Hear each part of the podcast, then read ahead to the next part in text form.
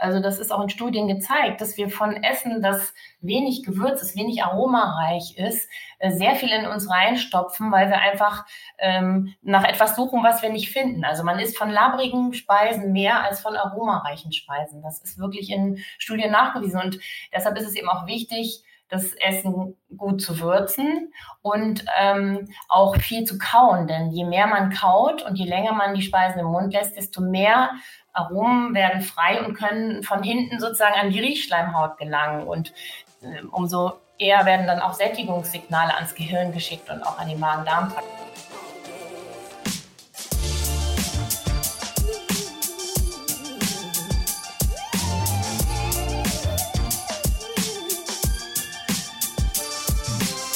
In dieser Podcast-Folge geht es um unsere Sinne. Dafür spreche ich mit dem Mediziner und Autorenpaar Dr. Ranghild Schweizer und Jan Schweizer. Die beiden arbeiteten viele Jahre in der inneren Medizin, bevor sie sich dem Wissenschaftsjournalismus verschrieben haben. Bei den Recherchen für ihr Buch Die Magie unserer Sinne haben sie jede Menge verblüffende Fakten rund um unsere Sinneswahrnehmung gesammelt und die teilen sie mit uns im Podcast.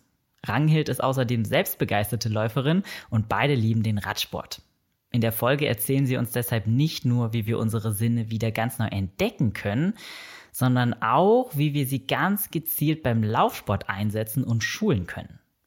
Wusstet ihr zum Beispiel, dass draußen Laufen unsere Augen gesünder machen kann und unser Riechsinn das Abnehmen erleichtern kann? Ja, ich auch nicht. Also, bleibt dran und viel Spaß. Hi Leute, hier ist Elliot von Achilles Running und ich begrüße euch natürlich hier bei uns im Podcast und ich habe zu Gast Ranghild und Jan Schweizer. Herzlich willkommen und wie geht's euch? Hallo, uns geht's gut. Ja, hallo. mir geht's auch gut. Ich bin schon sehr gespannt, was ihr mir gleich alles Spannendes über unsere Sinne erzählen werdet. Ähm, ihr beide kennt euch damit ja richtig gut aus, äh, nehme ich mal an. Ähm, euer Buch Die Magie unserer Sinne liegt auch hier neben mir. Habe ich mir auch ähm, durchgelesen tatsächlich. Und äh, ich dachte, vielleicht fangen wir mal zu Anfang an. Woher kommt eigentlich eure Faszination mit dem Thema Sinne?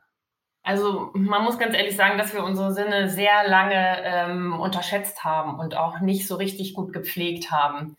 Und erst unser Sohn hat uns äh, sozusagen vor Augen äh, geführt, ähm, wie schön die Sinne sind und was sie so leisten können. Und das war ein ganz einfacher Wildparkbesuch wo wir auf einem Pfad der Sinne waren und ähm, da hat er uns, was äh, Gerüche an, äh, erkennen angeht und ähm, Dinge zu ertasten, äh, sehr in den Schatten gestellt. Also er ist sehr viel besser als wir mit seinen fünf Jahren damals.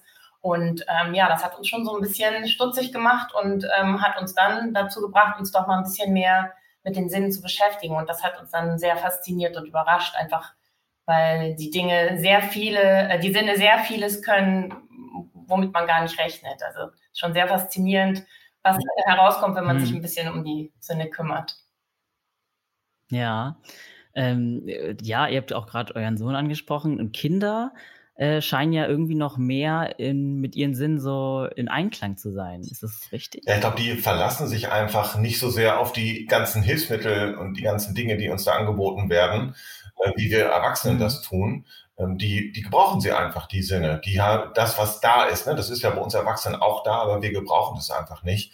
Und die Kinder äh, tun das noch. Ne? Die ähm, sind auch natürlich nochmal neugieriger, die fassen alles an, die riechen an allem, ähm, die schauen sich alles aus der Nähe an, aus der Ferne an, die, die müssen die Welt erkunden und die Welt erkundet man nun mal mit den Sinnen. Deswegen ist das äh, bei den, bei den ähm, Kindern nochmal ein bisschen ausgeprägter als bei uns.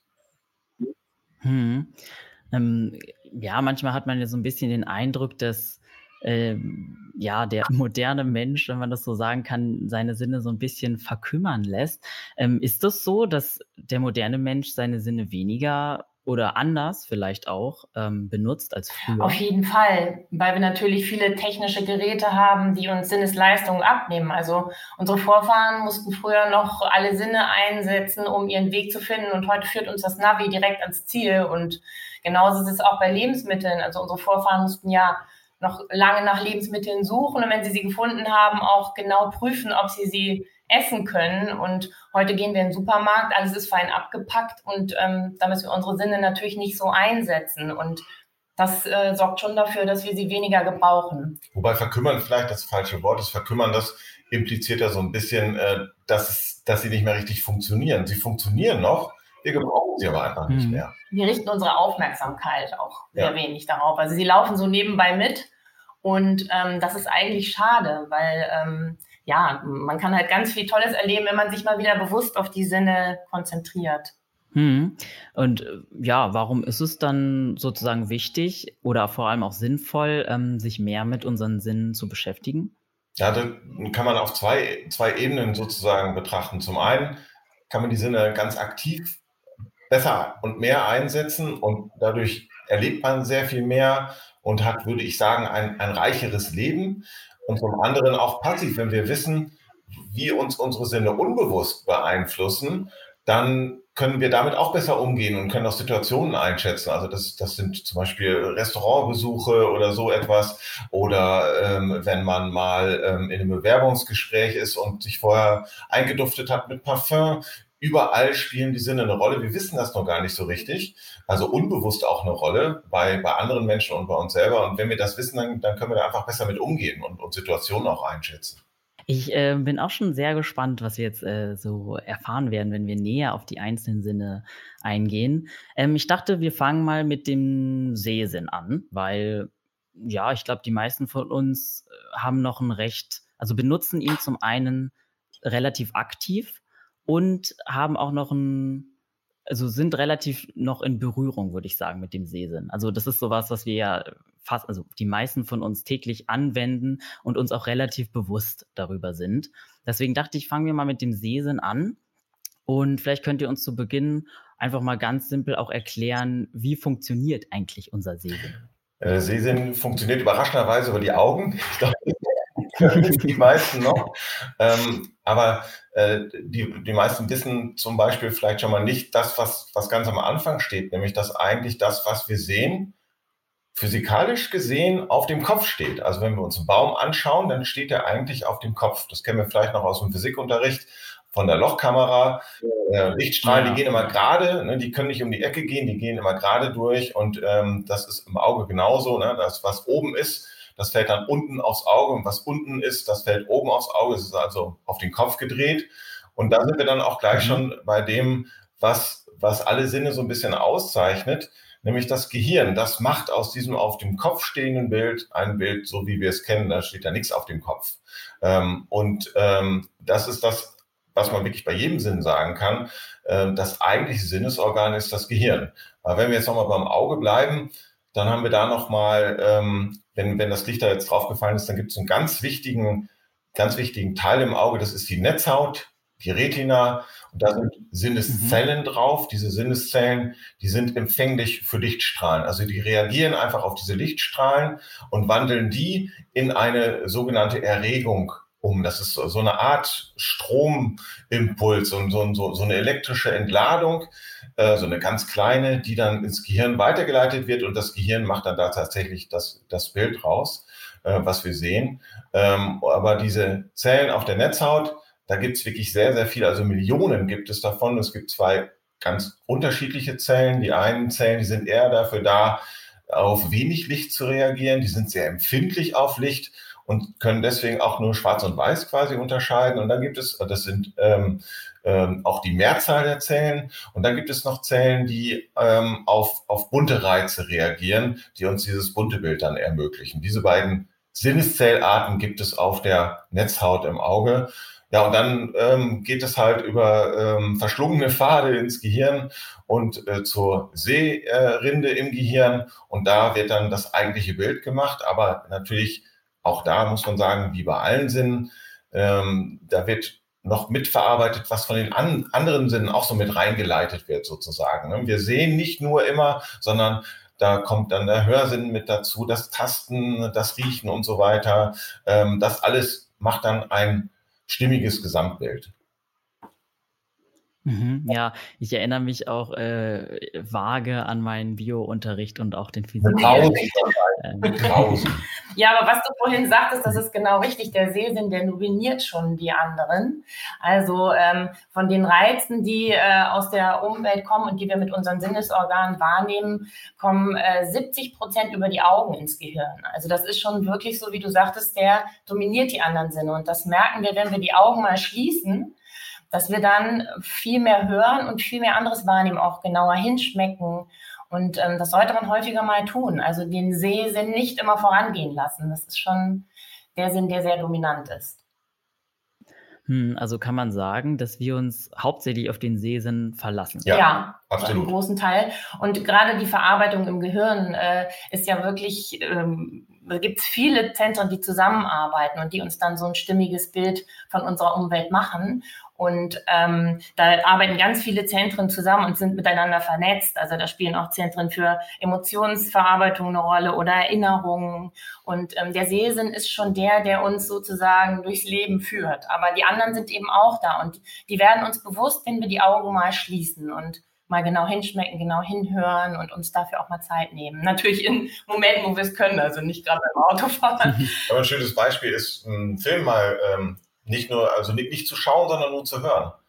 Ähm, einfach mal ähm, die Augen zuzumachen und nur zu hören.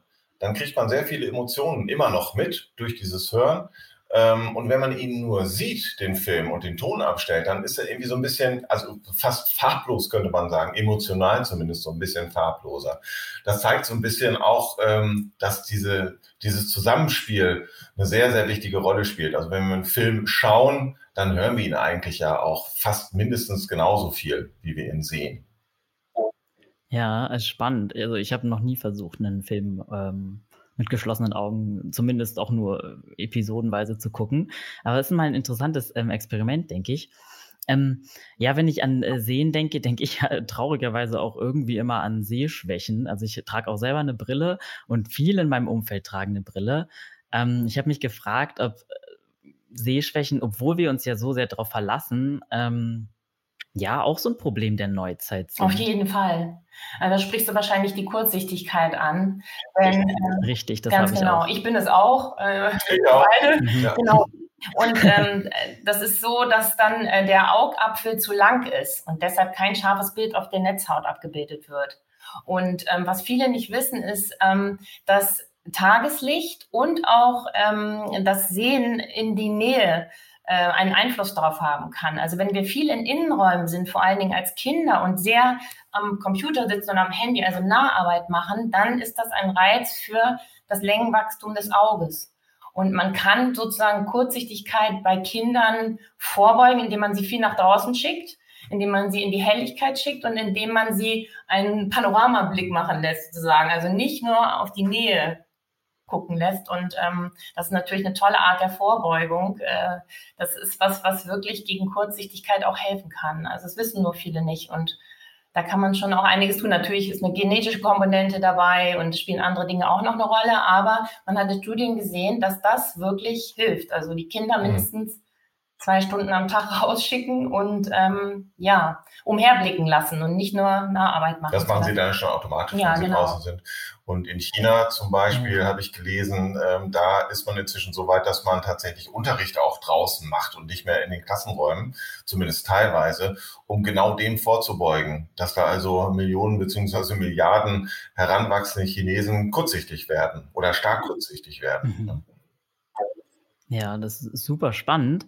Ähm, ja, wir LäuferInnen sind ja auch meistens draußen für den Sport. Dann wäre das ja eigentlich, eigentlich ist das ja dann eine sehr gute Sache, dass man eher draußen als drinnen auch Sport Absolut. Macht, weil ähm, es ist ja schon so, dass wir einfach, weil wir ja viel drinnen arbeiten und auch viel am Rechner arbeiten, ähm, dass wir dann in Innenräumen sind. Und es ist so, dass in Innenräumen, in einem gut beleuchteten Innenraum, ähm, ist die Helligkeit bei ähm, 500 Lux und draußen in einem, äh, an einem Wintertag, einem bedeckten Wintertag, sie zehnmal höher, also bei 5000 Lux. Das wissen viele nicht. Die denken, sie sind in einer gut ausgeleuchteten äh, Räumlichkeit und ähm, ja, ist doch hell genug, aber selbst draußen bei einem bedeckten Wintertag ist zehnmal so viel Licht.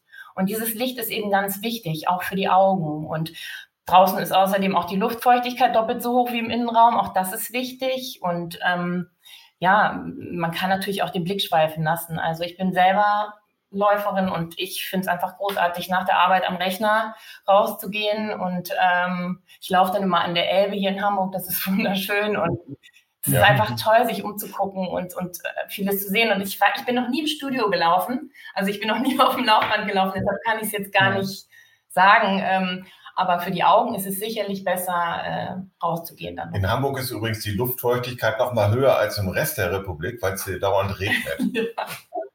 ja. Ah. Mhm.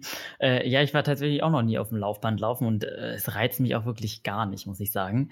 Ähm, aber ich kann jetzt durch Laufen draußen nicht, also kann ich, also ich, weil ich bin ja kein Kind mehr, kann ich dem trotzdem vorbeugen, dass meine Augen schlechter werden oder ist das jetzt so eine rein genetische Sache oder doch, würde sich da was machen. Also du kannst natürlich viel für deine Augen tun, einfach weil du draußen mehr blinzelst und dadurch auch den Tränenfilm äh, besser über dem Auge verteilst und natürlich kann, äh, eben die Luftfeuchtigkeit ist auch besser und auch dieses, was wir ja kennen vom Arbeiten am Rechner, es ist ja auch ein Nahblick, den wir ständig machen und ähm, wenn man das sehr intensiv macht über viele Stunden am Tag, ähm, dann merkt man bei sich ja selber, dass auch äh, sozusagen, wo man trockene Augen bekommt, dass man ähm, vielleicht auch Doppelbilder hat, einfach weil die Augenmuskeln sich so wahnsinnig auf diese Naharbeit konzentriert haben. Und all das kann dazu führen, das nennen die Fachleute ähm, Office-Eye-Syndrom. Und ähm, das ist wirklich was, was eben Probleme macht, wenn man viel drin am Rechner ist. Und wenn man raus ist und läuft,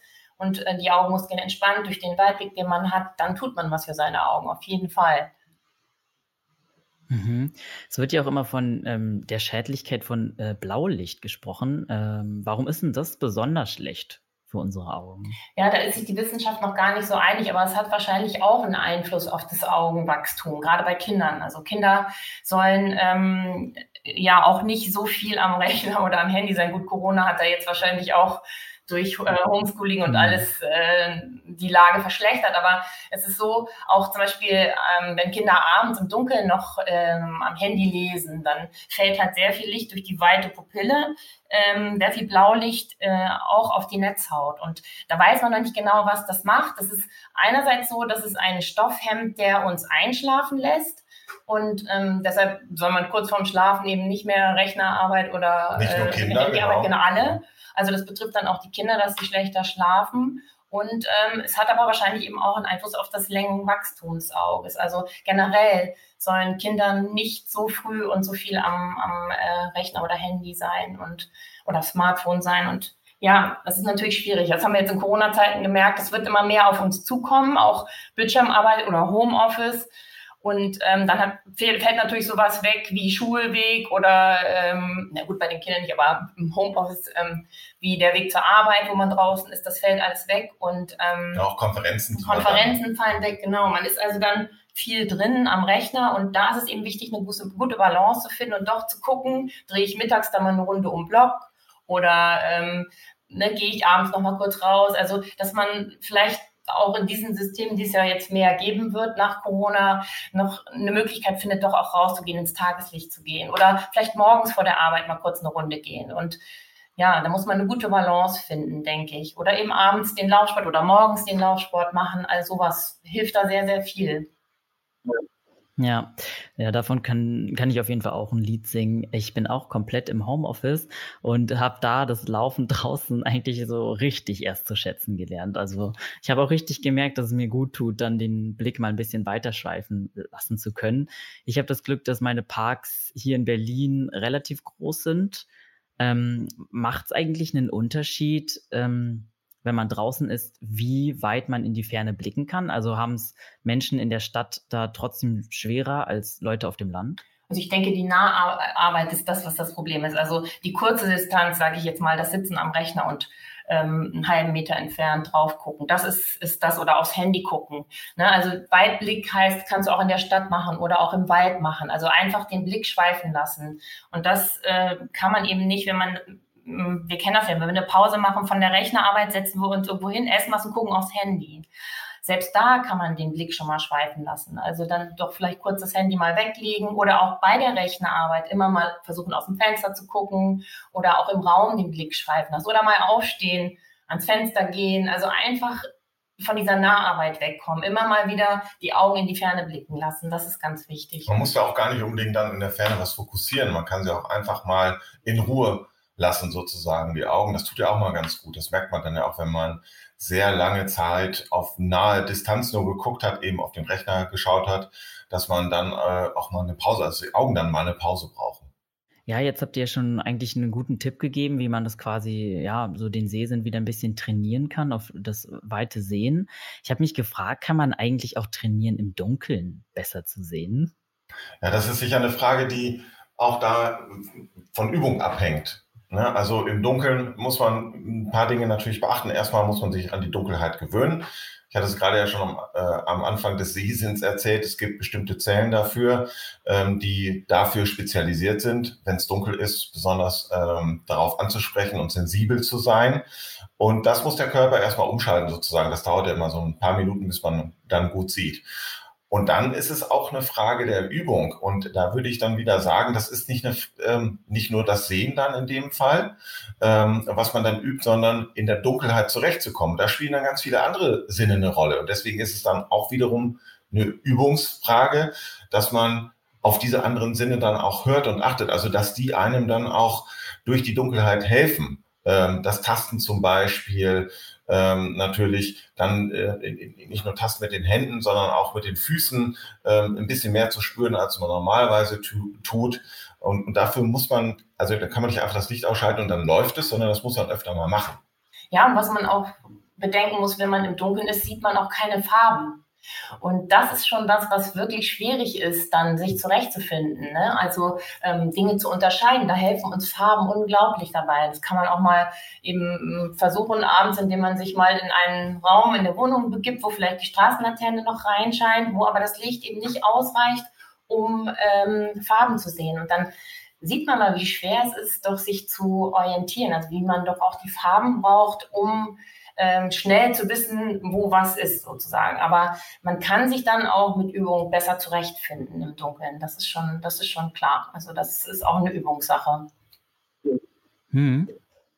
Ähm, und was haltet ihr von, also ist jetzt vielleicht eine etwas äh, andere Frage, aber was haltet ihr eigentlich von der ähm, Einnahme von Vitamin A? Das wird ja auch oft ähm, angepriesen, den Sehapparat zumindest zu unterstützen.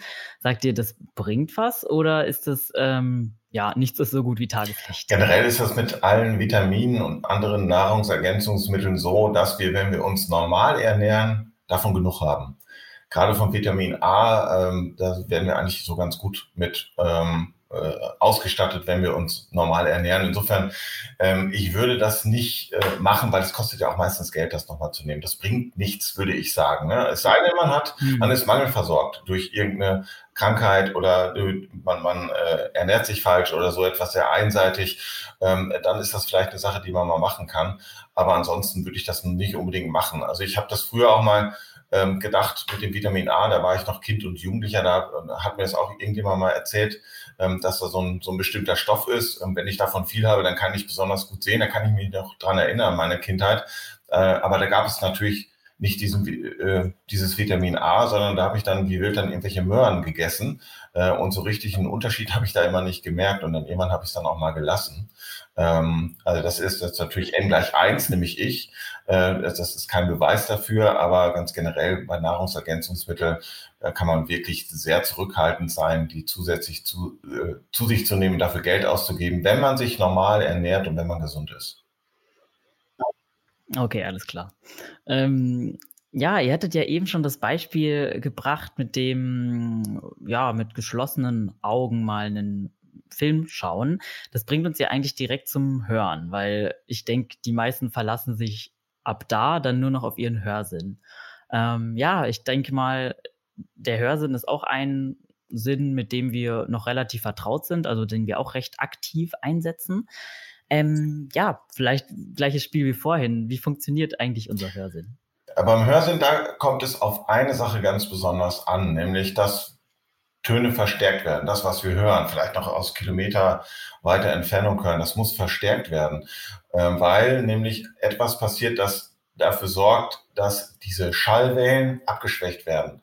Die treffen nämlich im Ohr erstmal auf das Trommelfell und hinter dem Trommelfell fängt es dann an, so ein bisschen komplizierter zu werden. Da gibt es so eine kleine Gehörknöchelchen-Kaskade. Das sind so drei kleine Knöchelchen, die ähm, aneinander geschaltet sind und schon mal den, die, die, diese Schallwellen, das ist ja eine physikalische Größe, verstärken, weil danach kommt das eigentlich komplizierte. Da ist dann ein Raum, in dem im Ohr ein Raum, in dem Flüssigkeit ist. Und wenn Schall auf Flüssigkeit trifft oder irgendetwas auf Flüssigkeit trifft, dann wird er abgeschwächt. Also muss dafür gesorgt werden, dass dieser Schall unglaublich doll verstärkt wird. Das passiert dann schon mal durch diese Gehörknöchelchenkette. Ähm, da wird schon mal sehr, sehr viel verstärkt. Und dann gibt es noch einen Mechanismus im Innenohr. Äh, da wird auch noch mal unglaublich viel verstärkt, ähm, dass überhaupt wir was hören können. Also das ist sozusagen die ganz große Leistung ähm, des Ohres, dass es physikalisch gesehen Schallwellen ähm, zu etwas macht, dass mit dem, äh, dass, dass äh, die, die Sinneszellen, die eigentlichen Sinneszellen wirklich was anfangen können. Denn das ist so ein minimaler Reiz nur, der da auf uns trifft, auf die Ohren trifft. Ähm, also das, da, wir würden wirklich gar nichts hören, wenn wir da nicht diese Verstärkungseinheiten äh, ähm, im Ohr hätten. Ja.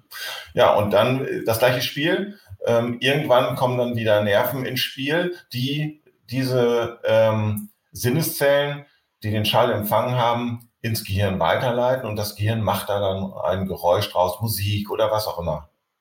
Ja, und wieder enge Verknüpfung mit Emotionen. Absolut. Das ja. kennen wir ja selber, oder? Was du gerade ansprachst beim Fernsehen.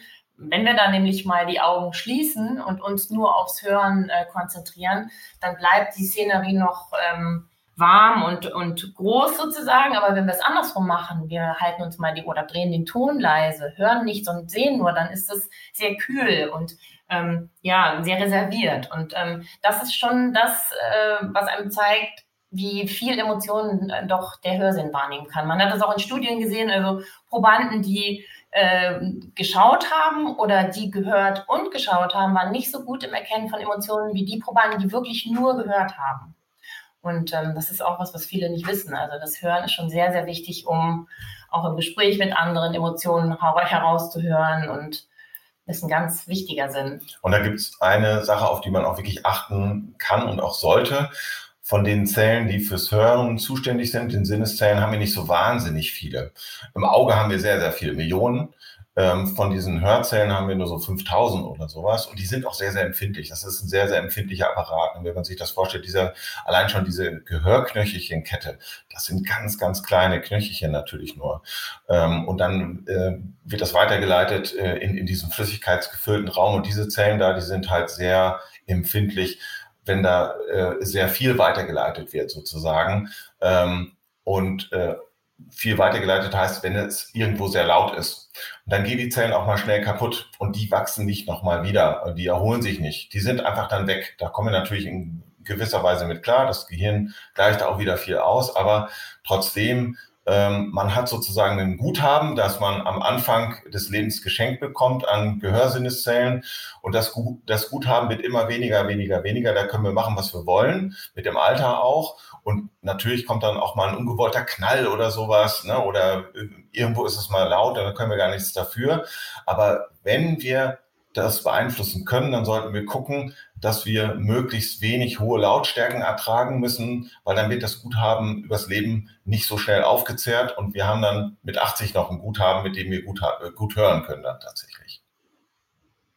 Ja, ich glaube, ähm, daran denkt man dann meistens nicht. Man ähm, erwartet nicht, dass die dann für immer weg sind, diese Zellen. Ne? Genau. Und, äh, und das genau. geht auch noch ganz gut. Ne? Also wenn man dann irgendwie, ich war auch sehr oft auf Konzerten und bin es auch ehrlicherweise immer noch so mit, mit einer gewissen, ähm, also das, das kann man sich ja einteilen. Ne? Wie gesagt, das Guthaben, damit kann man ja machen, was man will. Das sollte man nur nicht auf einmal verschwenden sozusagen. Ne? Und wenn man dann ähm, auf einem lauten Konzert zum Beispiel war, dann, dann ist der nächste Tag natürlich auch irgendwie so ein bisschen dumpfer, oftmals.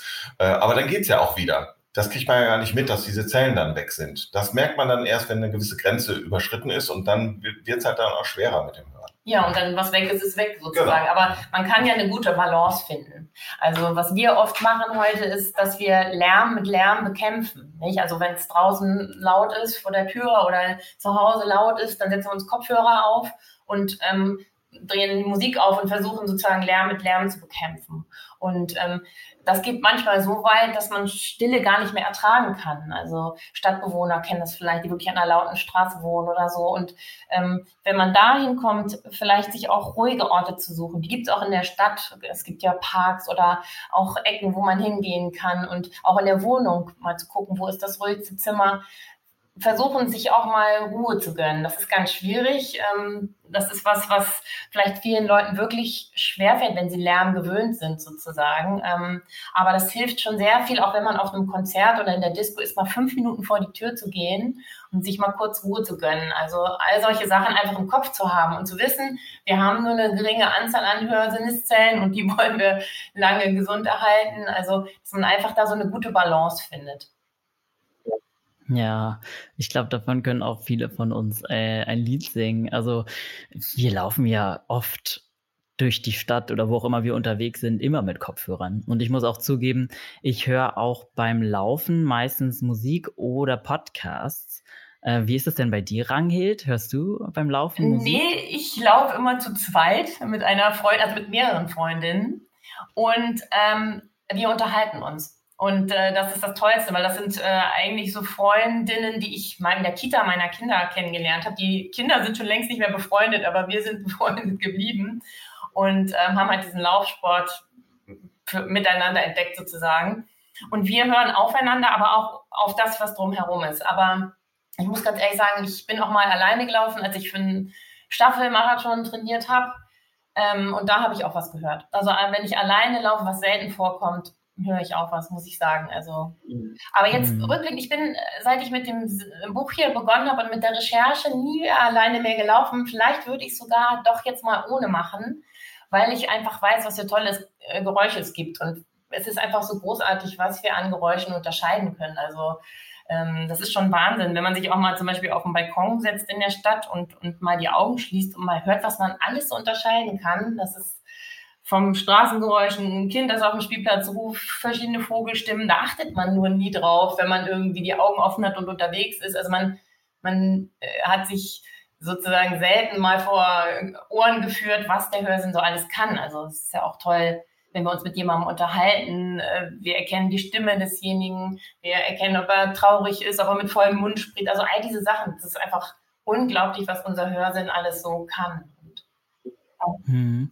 Also nehmen wir unsere Umwelt schon anders wahr, wenn wir mit oder eben ohne Kopfhörer ja, Sport machen. Auf jeden. Fall. Auf jeden Fall. Ich meine, klar, ich, ist es natürlich auch schön. Du hast wahrscheinlich sonst am Tag wenig Zeit, einen Podcast so durchzuhören, ähm, arbeitest wahrscheinlich auch viel und dann ist die Zeit abends eben für dich schön, den in Ruhe zu hören, wenn du läufst. Aber ich glaube, man kann das ja. auch mal, einen Tag höre ich und einen Tag laufe ich mal ohne und hör einfach mal hin, was es alles so um mich herum gibt. Also gerade wenn du im Wald oder im Park läufst, das ist unglaublich. Also ich bin auf Vogelstimmen gekommen jetzt durch die Recherche zu dem Buch. Die sind früher an mir einfach vorbeigerauscht. Die habe ich überhaupt nie wahrgenommen. Es sei denn, es hat mal einen Vogel genervt oder gestört, aber es ist unglaublich, was man da für tolle Unterschiede feststellen kann, wie viele Vögel man auch in der Stadt unterscheiden kann, ist irre. Also, ja, wir dachten, Vögel, Vogel und äh, Vogelstimmen sind was für Nerds. Ja. Äh, aber es ist wirklich so, dass wir uns ganz genau anhören und auch sogar unterscheiden können. Es macht Spaß. Ja, ist wirklich großartig. Und die sind uns nie bewusst gewesen. Also es ist nur ein Teil. Man kann natürlich auch viele andere Dinge auch hören, aber das macht Spaß, einfach mal äh, dem Hörsinn wirklich bewusst Aufmerksamkeit zu schenken. Und das betrifft eigentlich jeden Sinn. Wir lassen einfach viel an uns vorbeirauschen. Und wenn wir doch mal unsere Aufmerksamkeit auf die verschiedenen Sinne richten, dann merken wir einfach, wie toll die sind und was man da auch Tolles mitkriegen kann. Das ist schon, lohnt sich, lohnt sich wirklich. Also vielleicht versuchst du es einfach ja. mal ohne Podcast. Ja, ist wahrscheinlich eine ganz gute Idee. Ich habe auch das Gefühl, dass man präsenter ist ja. ähm, in den Momenten. Und ja, es hat ja auch einen Grund, warum auf den meisten Marathon-Wettkämpfen es ein Kopfhörerverbot ja. gibt. Ne? Das ähm, ist ja auch eine Sicherheitsfrage, dass man scheinbar schneller abgelenkt ist, wenn man sich, also wenn der Hörsinn gerade, gerade beschäftigt ja, ist. Ja, natürlich, da hast du vollkommen recht. Das ist ein, ein ganz wichtiger Sinn, der uns warnt. Also auch evolutionär betrachtet, nicht? Unsere Vorfahren mussten noch ganz genau mitkriegen, äh, wenn ein Feind im Gebüsch geknackt hat. Und das ist auch der Sinn, den man nicht abstellen kann. Also auch wenn du dir die Ohren zuhältst, hörst du ja noch dein Herz klopfen und hörst noch die Atmung rauschen. Also das ist wirklich ein ganz, ganz wichtiger Sinn. Und natürlich hast du recht, wenn du in der Stadt laufen gehst, hast laut Musik an, hörst du einen Fahrradfahrer nicht, der von hinten kommt oder ne, das stimmt. Das ist äh, natürlich auch ein Aspekt, der wichtig ist, klar. Ähm, und vorhin habt ihr uns ja einen ganz guten Tipp gegeben, wie man so den Sehsinn schulen kann. Ähm, Gibt es das Gleiche auch für den Hörsinn? Also war es, ne, weil ihr habt ja eben erklärt, dass wenn die Zellen weg sind, dann sind sie weg.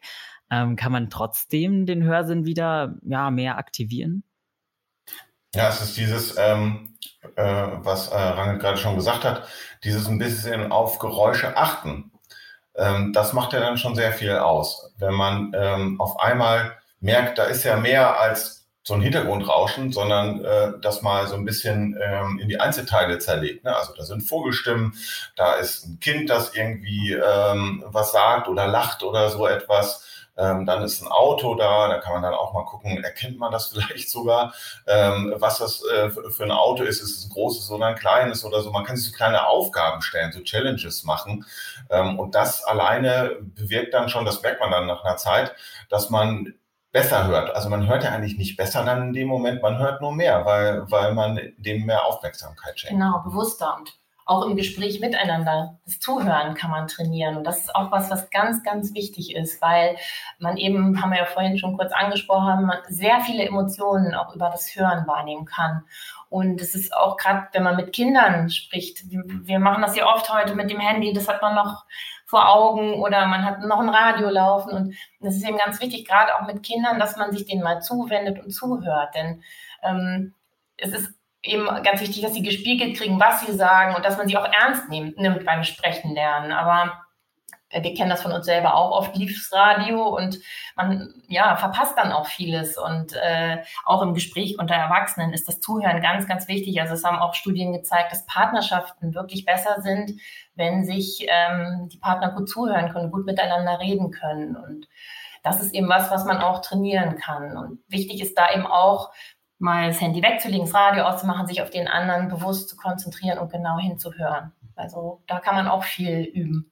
Man wird auch beschenkt. Ja. Also unsere Kinder im Nachhinein äh, haben wirklich so lustige Sachen gesagt und ähm, ja, von äh, guck mal Mama ein Arschhörnchen äh, über, weiß ich, verschiedene andere Sachen. Also es ist auch toll, was man von Kindern dann auch als Erwachsener geschenkt bekommt, wenn man ihnen genau zuhört. Und ja, das ist schon ja. was, was man üben kann. Ja, das finde ich, äh, ist auf jeden Fall ähm, ein schöner Appell. Äh, zumindest unsere ZuhörerInnen hören ja gerade sehr ähm, gebannt den Podcast. Ja. ja, ähm, lasst uns vielleicht mal weitergehen zum Riechen und zum Schmecken. Ich habe das jetzt mal so in Kombination miteinander aufgezählt, weil, so wie ich das verstanden habe, ja, die sehr eng miteinander zusammenhängen. Ähm, ja, wie funktionieren denn unsere, unser, wie funktioniert unser Geruch und unser Geschmackssinn und ja, wie genau hängen die beiden miteinander ja, zusammen? Ja, also was du gerade sagtest, ist, ist genau richtig. Was viele auch nicht wissen, ist, äh, dass zum Beispiel etwa 80 Prozent von dem, was wir so ähm, als Schmecken bezeichnen, eigentlich Riechen ist.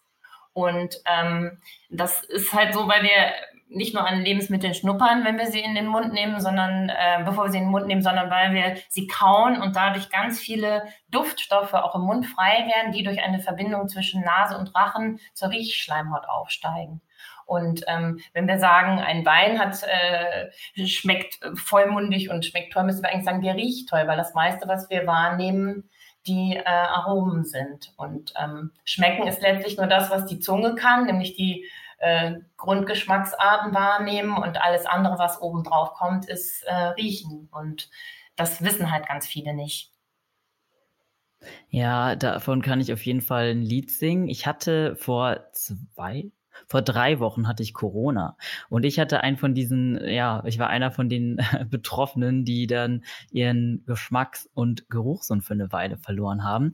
Und ja, tatsächlich ähm, war das eine ganz verrückte Erfahrung, weil ich hätte nicht gedacht, dass so viel Lebensqualität dadurch verloren geht, dass man auf einmal keine Aromen mehr riechen und schmecken kann. Also ich hatte, wie du eben aufgezählt hast, ich hatte trotzdem diese, diese Grundgeschmacks, diese Grundgeschmacksrichtung konnte ich wahrnehmen, aber eben nichts on top. Also eine Erdbeere hat für mich eben nur sauer genau. geschmeckt, aber nicht nach Erdbeere. Genau, also das ist genau das. Also ähm, die Gesch Grundgeschmacksarten sind halt süß, sauer und das ist es, was die Zunge wahrnimmt. Ne? Süß, sauer, salzig, bitter und Umami. Und ähm, das, wenn du jetzt den, den Geruchssinn verloren hast, schmeckst du wirklich nur noch das. Das kann man auch mal testen, indem man zum Beispiel ähm, Zucker, ein Zucker-Zimt-Gemisch sich macht und dann das in den Mund nimmt und die Nase aber zuhält und dann nur erstmal mit der Zunge schmeckt, dann schmeckt man wirklich nur den Zucker. Und wenn man dann runterschluckt und durch die Nase ausatmet, dann kommen diese Zimtaromen, die man mit der Zunge nicht schmecken kann, sondern nur riechen kann zur Geltung. Und ähm, das ist so ein einfacher Versuch, um diese Diskrepanz mal ähm, sich bewusst zu machen. Und was bei Corona eben der Fall ist, ist, dass ähm, die Viren die Riechschleimhaut schädigen. Und deshalb nimmst du dann eben diese ganzen Aromen nicht mehr wahr, sondern nur noch das, was die Zunge schmeckt. Und ähm, ja, das ist dann sehr fad und, und ja, wenig mit Emotionen und Erinnerungen verbunden. Der Riechsinn ist der Sinn, der mhm. immer zusammen mit der Emotion, die man beim Riechen hat, im Gehirn abgespeichert wird. Und das fehlt dann natürlich, wenn du nur noch schmecken, also nur noch die Grundgeschmacksarten schmecken kannst. Und deshalb ist das auch ja, eine furchtbare Erfahrung sozusagen, wenn der Riechsinn ganz weg ist. Das kennt man ja schon vom normalen Schnupfen, aber bei Corona ist es eben bei vielen Leuten sehr ausgeprägt gewesen. Die Zellen äh, äh, erneuern sich da aber im Gegensatz zu den Hörzellen erneuern sie sich. Und deswegen ähm, würde ich jetzt mal tippen, dass du inzwischen zumindest wieder etwas riechen kannst ähm, und dass äh, das nach und nach auch wiederkommt. Bei den meisten ist das so, die von Corona betroffen waren und nicht gut riechen bzw. schmecken konnten, da kommt es dann wieder. Ähm, man weiß noch nicht so ganz genau, ob das Virus nicht auch die Nerven nochmal befällt, nicht nur die Zellen, sondern auch die Nerven, die es weiterleiten. Und dann kann es auch schon mal ein bisschen länger dauern, natürlich, ähm, dieser Verlust. Aber ähm, meistens geht es mit der Zeit weg, beziehungsweise wird besser. Ja, ich hatte da auch Glück. Bei mir ging es wirklich, äh, war die Phase recht kurz. Also ich glaube, schon eineinhalb Wochen später oder so äh, kam langsam wieder der Geruchssinn bei mir zurück. Er ist noch nicht hundertprozentig wieder da, aber ähm, ich habe auf jeden Fall sehr viel mehr Lebensqualität jetzt dadurch. Und mir ist auch ähm, aufgefallen, gerade in der Zeit, dass, ähm, wenn ich gegessen habe, ich mich danach überhaupt nicht satt gefühlt habe, weil scheinbar doch dieser, dieser, dieser, ja, dieses emotionale Loch gar nicht gestopft wurde dadurch.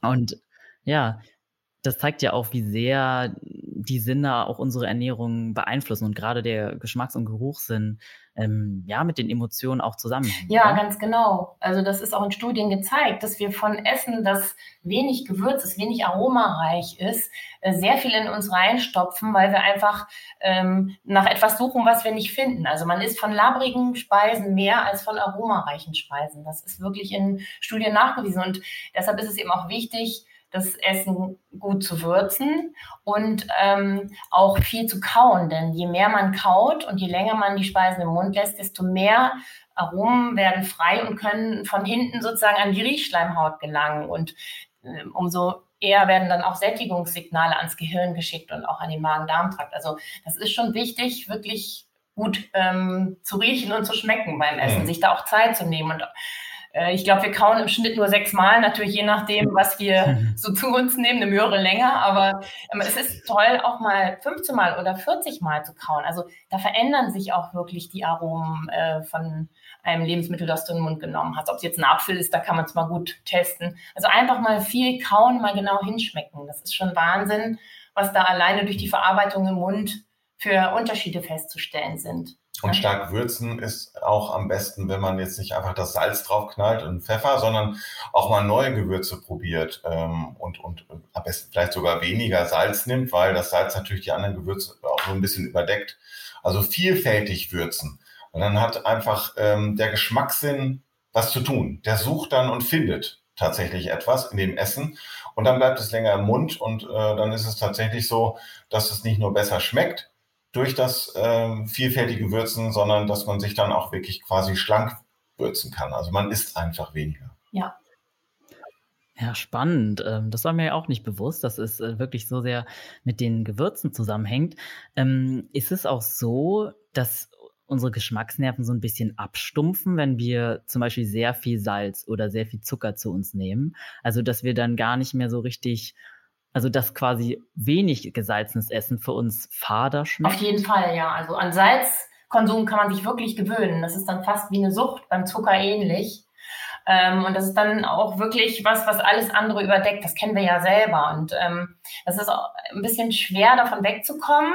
Äh, aber das äh, kann man einfach machen, indem man, also das meiste an Salz zum Beispiel steckt in Fertiggerichten. Das muss man ganz ehrlich sagen. Und auch in Brot, was viele auch nicht wissen. Und ähm, man kann bei äh, Dingen, die man äh, fertig kauft, einfach mal hinten auf die Zutatenliste gucken und mal vergleichen. Was hat ein bisschen weniger Salz? So geht es schon los, dass man weniger ähm, Salz zu sich nimmt und auch wenn man eben selber kocht. Das ist schon toll, wenn man das macht, nicht nur Fertiggerichte verwendet, dann eben auch mit alternativen Würzen und so peu à peu sich nicht zu hohe Ziele stecken und sagen, ich lasse von heute auf morgen Salz weg, das wird nichts werden, sondern wirklich so kleine Schritte machen und sich sozusagen entwöhnen und dann merkt man auch, was so an, an äh, Aromen im Essen steckt. Also gerade wenn man eben nicht so viel Salz äh, drauf tut. Und was auch wichtig ist, nicht schon alles im Topf oder in der Pfanne zu würzen, sondern auf dem Teller. Also äh, da auch ein bisschen Abwechslung reinzubringen. Und dann reichen oft auch schon weniger ähm, Salz und, und Zucker. Also, ja, man muss einfach wissen, Salz gab es früher ähm, bei unseren Vorfahren halt nicht in äh, so reichlichem Ausmaß wie bei uns. Das war sehr selten. Es war aber auch lebensnotwendig, ist es immer noch.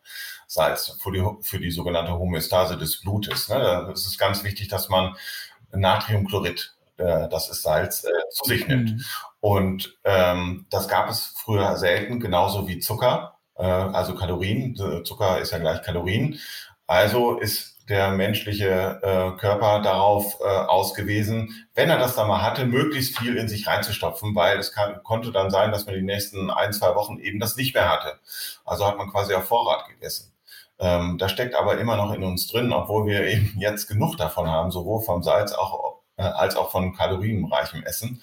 Äh, das können wir nicht so, nicht so richtig abstellen. Das ist das Problem. Ja, das ist praktisch in unseren Genen noch verankert und hat unseren Vorfahren das Überleben gesichert. Also da können wir ja vielleicht noch mal kurz äh, äh, zurückkommen zu dem, wie die Sinne funktionieren. Also das Schmecken ist halt äh, ein ganz wichtiger Sinn gewesen, weil es unseren Vorfahren ermöglicht hat, Nahrungsmittel zu finden und auch zu äh, überprüfen, ob sie genießbar sind.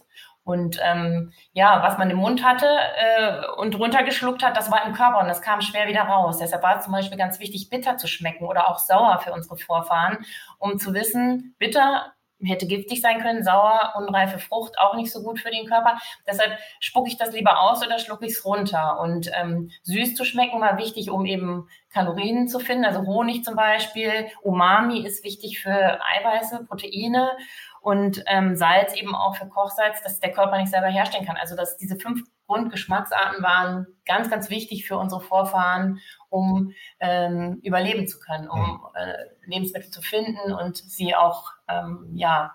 Das Essen war tatsächlich für vieles wichtig. Wir haben ja gerade über den Sehsinn gesprochen. Auch da ist es wahrscheinlich so, dass ähm, wir deswegen farbig sehen können, weil das früher bei unseren Vorfahren eine immens wichtige Rolle gespielt hat, farbig zu sehen, nämlich süße, kalorienreiche Früchte zu erkennen. Die, die hätten wir nicht erkannt, wenn wir nicht farbig gesehen hätten. Und so hat es das wahrscheinlich bis heute geschafft, dass wir eben farbig sehen können. Das können nicht alle Tiere. Ja. Ja, spannend.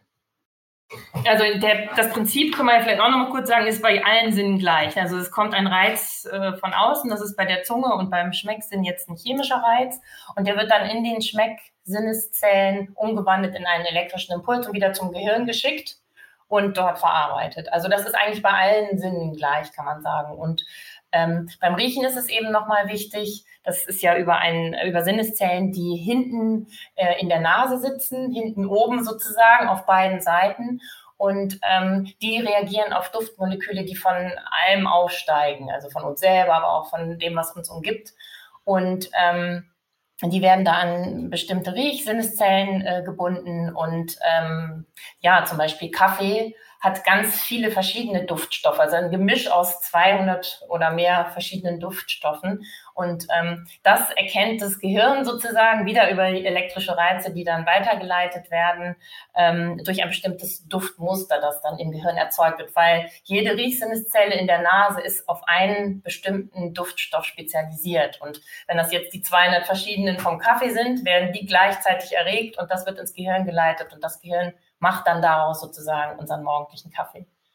Ja, und weil du uns ja bestimmt auch gleich wieder fragen wirst, ob wir einen Tipp parat haben. ja. Hier kommt schon mal einer, weil wir gerade beim Thema Kaffee sind.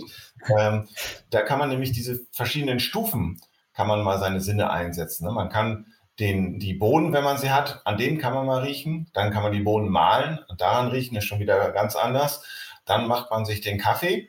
Ähm, dabei wird schon wieder äh, nochmal ein anderer Geruch frei. Den Kaffee selber dann in der Tasse riecht man und dann schmeckt man ihn zum Schluss alles ganz verschiedene Gerüche und Geschmäcker. Und das ist wirklich ein schönes Training, das man da auch mal machen kann. So ganz nebenbei morgens, wenn man dann so gegen 5 Uhr seinen ersten Kaffee macht. Ja, man freut sich dann auch noch viel mehr drauf auf den Kaffee. Aber diese Verarbeitungsschritte, die setzen ganz unterschiedliche Aromen frei aus dem Kaffee. Das ist schon ein einfaches Training, was man morgens einfach mal machen kann. Ja, das kann ich auch jedem empfehlen, weil ähm, Leute, alle, die ihren Geruchs- und Geschmackssinn haben, ihr werdet ihn richtig vermissen, wenn ihr ihn mal ein paar Tage nicht habt. Also ich glaube, das ist ein ganz cooles Training, was ihr da ähm, ja gerade aufgezählt habt. Bist du Kaffeetrinker? Trinkst du mal Kaffee? Ja.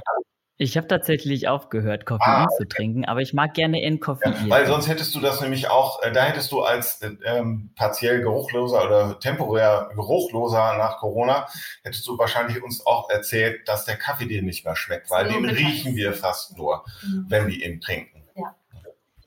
Ja, bei mir war es so, ich trinke sehr gerne ähm, verschiedene Kräutertees morgens und die haben alle wie heißes ja, Wasser geschmeckt. Ja, genau. Ja. ja, das kann man sowieso auch mal machen. Man kann mal einen Schluck Kaffee in den Mund nehmen oder äh, auch Saft, ja. Also wenn man jetzt wegen äh, Kaffee, Saft und äh, deinen Tee nimmt, ja. Also wenn man Kaffee in den Mund nimmt und sich die Nase zuhält, dann schmeckt der nur bitter. Und erst wenn man runterschluckte, die äh, durch die Nase ausatmet, schmeckt er dann eben nach Kaffee. Und bei Orangenschnaps ist es so, der schmeckt sauer. Und wenn man ausatmet nach Orange und genauso bei deinen Tees, die haben nur nach Wasser geschmeckt, weil du eben den Geruchssinn nicht hattest. Aber das kann man auch mal mit Geruchssinn testen. Nase zuhalten, Schluck Tee in den Mund, schmeckt nur nach Wasser und sobald man schluckt und durch die Nase ausatmet, schmeckt er dann nach Kräutertee oder Pfefferminztee oder was du da halt nimmst. Und das ist auch ein tolles Training, einfach mal zu unterscheiden, was schmecke ich und was rieche ich. Also kann man auch mit Äpfeln machen oder mal vergleichen Äpfel, Birne. Also wenn man die in Stücke schneidet und in den Mund nimmt.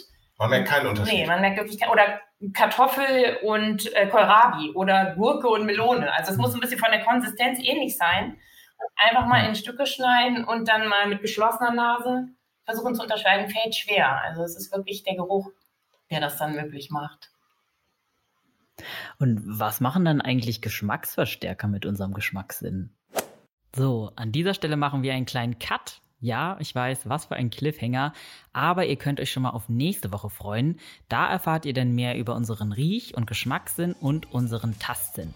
Aber wir reden auch, und jetzt kommt's, über fünf weitere Sinne, von denen ihr wahrscheinlich gar nicht wusstet, dass ihr sie besitzt. Also, seid gespannt, bis nächste Woche und keep on running.